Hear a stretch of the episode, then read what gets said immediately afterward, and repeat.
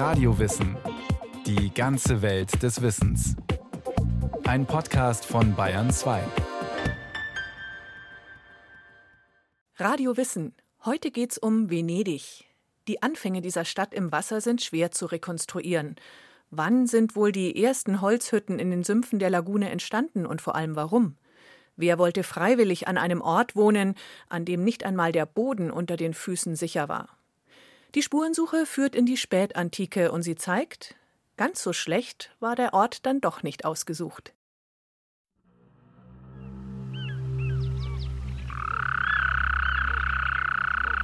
Kann man es sich so vorstellen?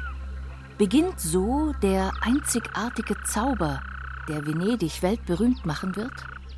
Haben die ersten Besiedler dieses Ortes mit ihren Kähnen einfach angehalten? An ein paar beieinanderliegenden Inseln im brackigen Sumpf? So muss es damals auf jeden Fall in der Lagune ausgesehen haben.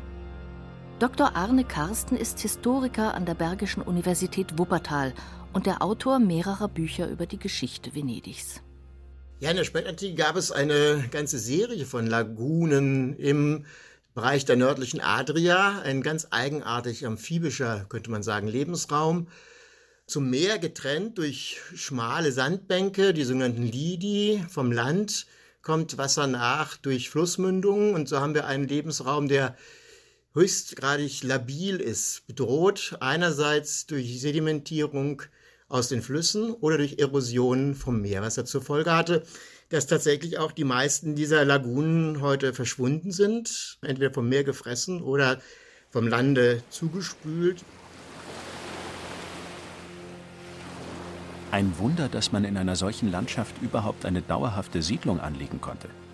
Zunächst musste der sandig-sumpfige Untergrund für Hütten und Holzhäuser stabil befestigt werden. Wie genau die ersten Hüttenbauer dabei vorgegangen sind, weiß man heute nicht mehr.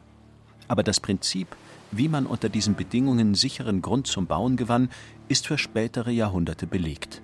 Und auf diesem Prinzip steht Venedig bis heute. Die entscheidende Rolle spielt dabei das Einrahmen von idealerweise in Teer getränkten Baumstämmen in den sandigen, morastigen Untergrund. Wenn diese Baumstämme dann tatsächlich unter Wasser sind, halten die ewig. Das Problem ist immer, Oxidations- und Zerstörungsprozesse setzen ein, wenn durch Tidenhub, durch unterschiedliche Wasserhöhen Luft an diese Stämme kommt. Auf diese eingerammten Pfähle nagelte man Bretter. Sie gaben das Fundament, auf das gebaut wurde. Viel später trugen solche Holzgerüste auch riesige Steinlasten – die prächtige Kirche Santa Maria della Salute am Ausgang des Canal Grande wurde im 17. Jahrhundert erbaut. Sie steht auf über einer Million solcher Pfähle. Doch so weit ist es noch lange nicht, als die ersten Hütten am heutigen Canal Grande entstehen. Die Hauptwasserader Venedigs mündet im Süden der Stadt in die Lagune. In der Spätantike konnte man es vielleicht noch deutlicher sehen. Der Verlauf des Kanals war ursprünglich Teil einer Flussmündung. Der Fluss Brenta aus den Alpen suchte sich hier einen Weg zum Meer. Erst über 1000 Jahre nach der ersten Besiedlung des Orts gräbt Venedig diesem Flussarm ein neues Bett, das ihn heute südlich von Chioggia in die Adria leitet. Der Canal Grande. Vielleicht wurde also diese Stelle in der Lagune für eine Siedlung gewählt, weil sie über eine Flussströmung gut vom Festland aus zu erreichen war und gut zum Meer hin lag. Aber warum sollten Menschen einen solchen völlig unwirtlichen Ort besiedeln? Sicheres weiß man über diese ersten Anfänge Venedigs nicht, aber der Hintergrund lässt sich ermitteln. Er ist eng verbunden mit der politischen Großwetterlage der Spätantike. Ein Rückblick. Schon länger war das römische Kaiserreich in eine West- und eine Osthälfte geteilt. Der Westen hatte ebenfalls noch einige Zeit einen Kaiser, Allerdings wurde dieser letzte Herrscher Westroms im Jahr 476 abgesetzt. Danach herrschten die Ostgoten in Italien. Ein kurzes Gastspiel. Schon bald eroberte der byzantinische Kaiser Justinian große Teile Italiens für sein römisches Reich zurück. Viel von der byzantinischen Bau- und Kirchenkunst, die sich bis heute in Italien erhalten hat, ist eine Folge dieser römischen Rückeroberung. Auch im späteren Venedig. Denn die nördliche Adria samt dem dahinterliegenden Festland bis zu den Alpen war nun der äußerste westlichste Rand des Byzantinischen Reichs. Lange hielt die Ruhe nicht. Schon wenige Jahrzehnte später brachen die Langobarden in den Raum südlich der Alpen ein. Und sie blieben. Bis heute heißt das Gebiet um Mailand Langobardenland, Lombardei. Nach und nach festigten die Langobarden ihre Herrschaft. Dabei nahmen sie auf dem Festland, das heute Venedig gegenüberliegt, Städte ein, die für die byzantinische Verwaltung unverzichtbar waren. Die Bevölkerung brauchte einen neuen Plan. Wohin sollte sie ausweichen? Direkt vor ihnen, in Sichtweite, lag das weite Terrain der Lagune. Spätestens jetzt werden wohl die ersten Hütten Venedigs gebaut. Doch waren die künftigen Venezianer überhaupt die ersten Siedler in der Lagune? Der Historiker Dr. Francesco Borri von der Universität Ca' Foscari in Venedig die Besiedlung der Lagune reicht weit zurück. Schon Griechen und Römer sind hier zu belegen. Entscheidend ist aber, seit wann gibt es eine dauerhafte Besiedlung der Lagune? Wann sind die Leute dort rausgezogen, wollten dort wirklich leben?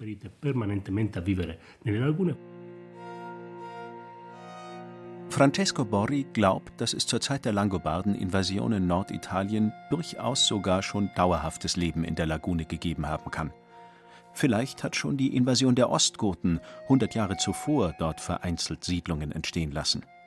Doch jetzt war der Druck noch einmal erheblich gewachsen. Die byzantinische Verwaltung musste das Festland vor der Lagune räumen. Die sumpfige Lagune war nun direkt der Rand des Oströmischen Reichs. Die ersten Holzhütten Venedigs scheinen in diesem Zusammenhang entstanden zu sein. Zwischen etwa 500 und 650, zwischen dem Ende des Weströmischen Reichs und der Etablierung der Langobarden auf dem Festland. Aber selbst wenn nun erste Hütten am Canal Grande stehen, einen einzelnen Ort, der Venedig hieß, gibt es noch nicht. Denn Venezia ist der Name einer ganzen Region und das schon seit langem. Francesco Borri. Venezia non fu una città all'origine. Venezia war zunächst keine Stadt, sondern der Name einer Region im römischen Italien. Zu Augustus Zeit hieß die nordöstliche Region Italiens Venetien und Istrien. Und nun ist der Name Venetien immer weiter Richtung Meer gewandert wo er aber ursprünglich eine ganze Gruppe von Siedlungen bezeichnet hat. Und tatsächlich hatten andere Orte beim byzantinischen Umzug Richtung Lagune und Küste zunächst die Nase vorn. Der nächste zentrale Ort der byzantinischen Verwaltung wurde Eraklea, am Nordende der Lagune. Die Stadt soll mehrere Zehntausend Einwohner gehabt haben, ein echtes Schwergewicht und ein Hinweis darauf, wie viele Menschen zu dieser Zeit auf Schutzsuche vor den Langobarden in Bewegung geraten waren. Bald wird die Verwaltung von diesem Ort aber schon wieder verlegt, nach Malamocco, direkt auf die Sandbank, die die Lagune von der offenen Adria trennt und nur noch gut fünf Kilometer Luftlinie vom heutigen Venedig entfernt. Dass man das heute überhaupt weiß, liegt vor allem daran, dass die Quellen hier schon von einem Funktionsträger berichten, der in späteren Zeiten untrennbar mit Venedig verbunden sein wird, dem Dogen. Ein vom oströmischen Kaiser bestimmter Vorsteher der Gemeinde. Im Lauf der Zeit entwinden dann die Venezianer der oströmischen Zentrale in Konstantinopel die Bestallung dieses Dogennims wählen ihn die einflussreichen Familien, wählen aus ihrem Kreise selber einen Dogen, einen Wahlmonarchen auf Lebenszeit. Doch wie kommt der Doge endlich an den Canal Grande? Gleich ist es soweit. Die nächste große Auseinandersetzung in Norditalien trifft zunächst die Langobarden. Im Jahr 774 ist ihr Reich Geschichte. Der Franke Karl später Kaiser und der Große, erobert Norditalien, und die Langobarden werden ein Teil des Frankenreichs. Als Karls Sohn Pippin versucht, die Lagune gleich noch mitzuerobern, wird er jedoch zurückgeschlagen. So viel wird den Lagunenbewohnern bei diesen Auseinandersetzungen klar. Die neue Landmacht im Norden ist schlecht auf dem Wasser. Auf See ist man einigermaßen in Sicherheit. und Konstantinopel im Osten ist zwar eine starke Seemacht, aber eben doch sehr weit weg. Man ist also Teil einer Großmacht und trotzdem schwer kontrollierbar. Das gibt Freiräume. Zur Sicherheit wird der Verwaltungssitz der Region samt Dogen ins besser zu schützende Innere der Lagune verlegt. Der Ort wird schlicht Hochufer genannt, Riva Alta. Daraus wird im Lauf der Zeit Rialto. Aus venezianischer Sicht könnte man spätestens jetzt also sagen, geschafft. Jetzt sitzt der Doge endlich am Rialto, am Canal Grande. Das muss Anfang des 9. Jahrhunderts gewesen sein, aus der Spätantike war das frühe Mittelalter geworden. Wie die Siedlung damals ausgesehen hat, weiß man nicht. Vermutlich gab es noch nicht einmal eine feste Brücke über den Canal Grande. Ein letzter Blick zurück. Denn Venedig wird später behaupten, ein genaues Gründungsdatum seiner Stadt zu kennen. Exakt am 25. März 421 sei die Stadt gegründet worden. Das wäre früher als alles, was man nach heutiger Forschungslage plausibel machen könnte. Dazu der Venedig-Experte Arne Karsten. Das ist wie so viele Gründungsdaten eine Projektion aus späteren Zeiten. Sie passte zum venezianischen Selbstverständnis, Selbstbild, insofern, als es eine Zeit ist, in der es das Imperium Romanum noch gab. Man stellte sich damit in die Tradition des großen antiken römischen Kaiserreiches. Andererseits ist im Jahre 421 schon das Christentum siegreich gewesen. Auch die christliche Tradition kann man also einbeziehen. Tatsächlich wissen wir nichts über ein Gründungsdatum, die Vorstellung überhaupt, dass eine Stadt in einem so lebensfeindlichen Umfeld wie der Lagune gegründet wurde, dass Grundsteine gelegt wurden, ist auch eine ganz anachronistische und äh, mit der historischen Realität sicherlich nicht übereinstimmende Vorstellung. Wie einzigartig war damals schon die Siedlung am Rialto? Auf jeden Fall ist sie auch jetzt nicht der einzige wichtige Ort in der Lagune. Da wäre etwa noch die Insel Torcello. Sie liegt rund eine Stunde mit dem Wasserbus von Venedig entfernt, im Brackwasser der Laguna Morta, wo Ebbe und Flut nicht mehr zu bemerken sind. Unübersehbar dagegen ragt die Basilika Santa Maria Assunta mit ihrem 50 Meter hohen Campanile auf der fast unbewohnten Insel empor. Heute ein surrealer Anblick. Doch im frühen Mittelalter war die Insel ein Zentrum der Lagune mit geschätzten 10.000 bis 20.000 Einwohnern, zu der Zeit, als der Doge an den Canal Grande zog. Eigentlich hätte also auch Torcello beste Karten gehabt, zum Hauptort der Lagune aufzusteigen und wer weiß, eines Tages zur Weltmacht. Doch spätestens im 12. Jahrhundert wurde die Insel aufgegeben und die Einwohner zogen einfach um nach Venedig und Murano. Dabei nahmen sie alles wertvolle Baumaterial mit, vor allem Stein, so dass es auf der Insel heute keine weiten Ruinenlandschaften zu besichtigen gibt. Nur die alte Kathedrale mit ihren prächtigen byzantinisch beeinflussten Mosaiken und ein Baptisterium sind übrig geblieben. Was ist passiert? Möglicherweise ist Torcello einer Umweltkatastrophe zum Opfer gefallen. Eine These geht davon aus, dass im Mittelalter in diesem seichten Teil der Lagune der Süßwassereintrag gestiegen sei. Dadurch soll mehr Schilf gewachsen sein. Der ideale Brutort für Moskitos. Das Leben wurde unerträglich. Die Bewohner gaben auf. Nach einer anderen Überlegung lag Torcello strategisch einfach um einen Tick schlechter als der Rivale weiter im Westen der Lagune. Der Historiker Francesco Borri Torcello liegt sehr nahe bei Altinum auf dem Festland. Die Stadt konnte man von der Insel aus sehen. Ich glaube, dass Venedig einfach den besseren Meerzugang hatte und weiter vom Festland entfernt lag. Die alte Römerstadt Altinum war inzwischen längst von Langobarden und Franken übernommen worden. In Sichtweite von Torcello hatte also die nächste Großstadt des Nachbarreichs gelegen – mit dem man in ständigen Auseinandersetzungen lag. Der politische Schwerpunkt der Provinz Venetien zieht sich also immer mehr zusammen in der Siedlung am Canal Grande. Sie wird mehr und mehr Venedig. Und dieser Siedlung war vor kurzem ein Coup gelungen, der sie in der ganzen Christenheit bekannt machen sollte. Die Stadtlegende erzählt die Ereignisse so. Zur Zeit des Dogen Giustiniano Partecipatio, in den Jahren um 820, reisen zwei venezianische Kaufleute nach Alexandria. Dort hören sie, dass der muslimische Herrscher der Stadt christliche Kirchen abreißen lassen will. Doch in einer von ihnen liegt ein unermesslicher Schatz, die Gebeine des Evangelisten Markus.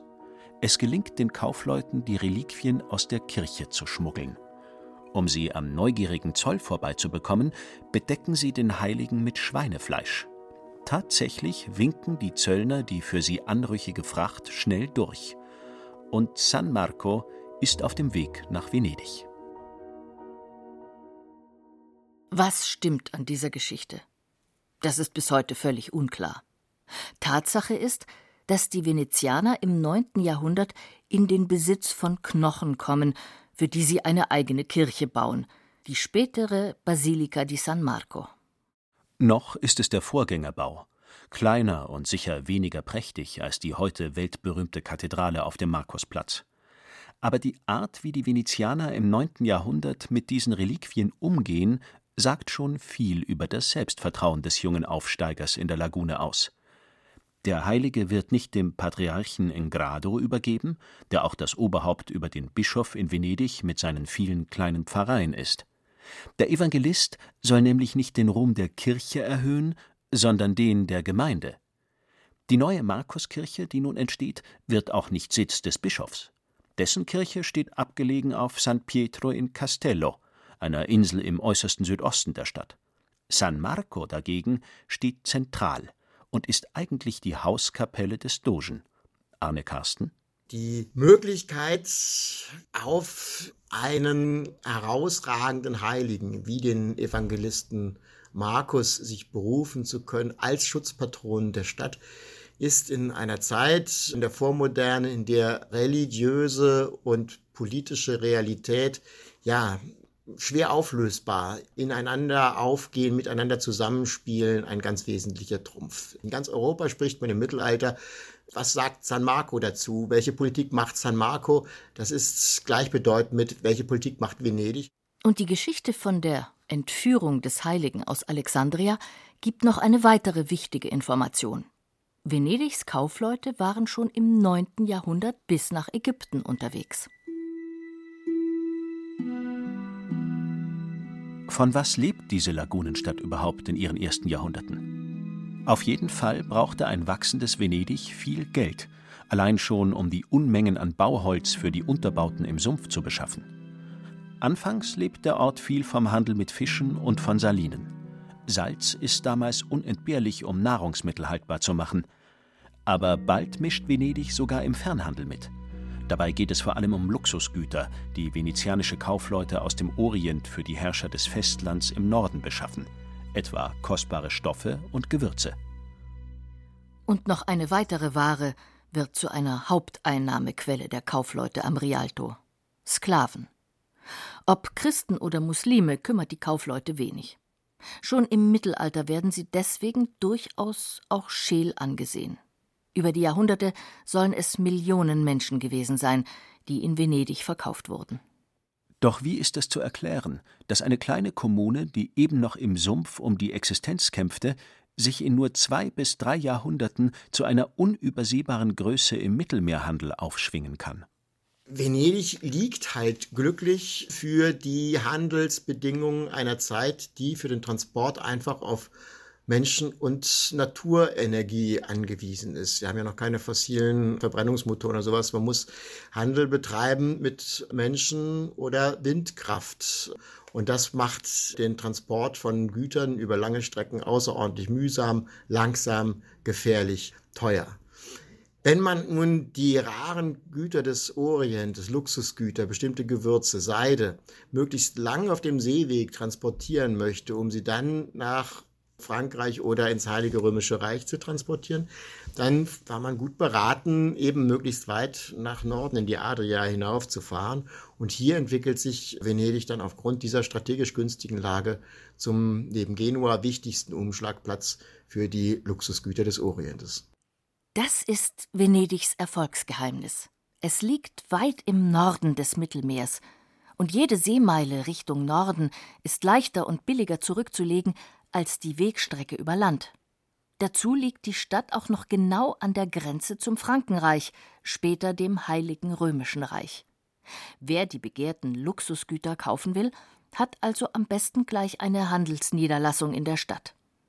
Der Fernhandel macht aus Venedig bald einen internationalen Ort, an dem sich Reiche und Mächtige aus der Mittelmeerwelt und von nördlich der Alpen begegnen. Dabei war Venedig während dieser ersten Jahrhunderte immer eindeutig ein Teil des Byzantinischen Reichs. Doch das Verhältnis zu Byzanz läuft auf eine tragische Wende zu. Während Konstantinopel im Mittelmeer durch die Normannen und vor allem durch die aufblühende muslimische Welt immer stärker unter Druck gerät, wird Venedig immer reicher. Die ferne Provinz im Westen wird für Byzanz mehr und mehr zum Bündnispartner und zum Konkurrenten, der sich seine Hilfe durch Handelsprivilegien und durch besonders günstige Zolltarife teuer bezahlen lässt. Im Jahr 1204, beim vierten Kreuzzug, endet das immer gespanntere Verhältnis in einer Katastrophe. In Venedig hat sich ein Kreuzfahrer hergesammelt, doch der Glaubenskrieg gegen das Heilige Land kommt nicht in Gang.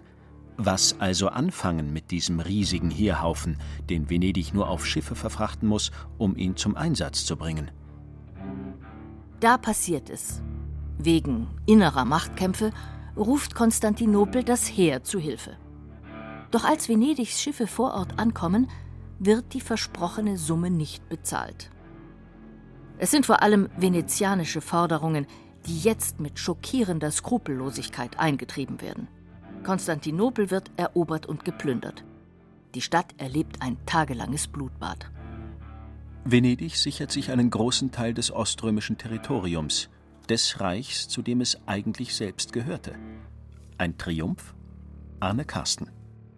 Das Problem ist natürlich, dass hier eine christliche Hauptstadt von einem christlichen Heer, das eigentlich zum Kampf gegen die Muslime im Heiligen Land zur Rückeroberung Jerusalems ausgezogen war, erobert wird. Das Ganze wird von Papst Innozenz III. mit schweren Kirchenstrafen belegt. Das ist in der Folgezeit in der ansonsten so sehr intensiv gepflegten venezianischen Erinnerungskultur, in der historische Erfolge gerne gefeiert werden durch aufwendige Gemälde, durch eine bald auch einsetzende, wirklich städtische Geschichtsschreibung, ein lange Zeit eher totgeschwiegener Punkt. Trotzdem ist Venedig nun unbestritten eine Großmacht auf eigene Faust. Noch würde man wenig von der Stadt erkennen, die heute Touristenströme aus aller Welt begeistert. Noch nicht einmal der Markusdom mit seinem byzantinischen Flair ist fertig. Die große Zeit der Venezianischen Republik mit ihren großartigen Renaissancebauten wird jetzt erst beginnen. Aber aus der Gründung im Sumpf ist ein Global Player geworden.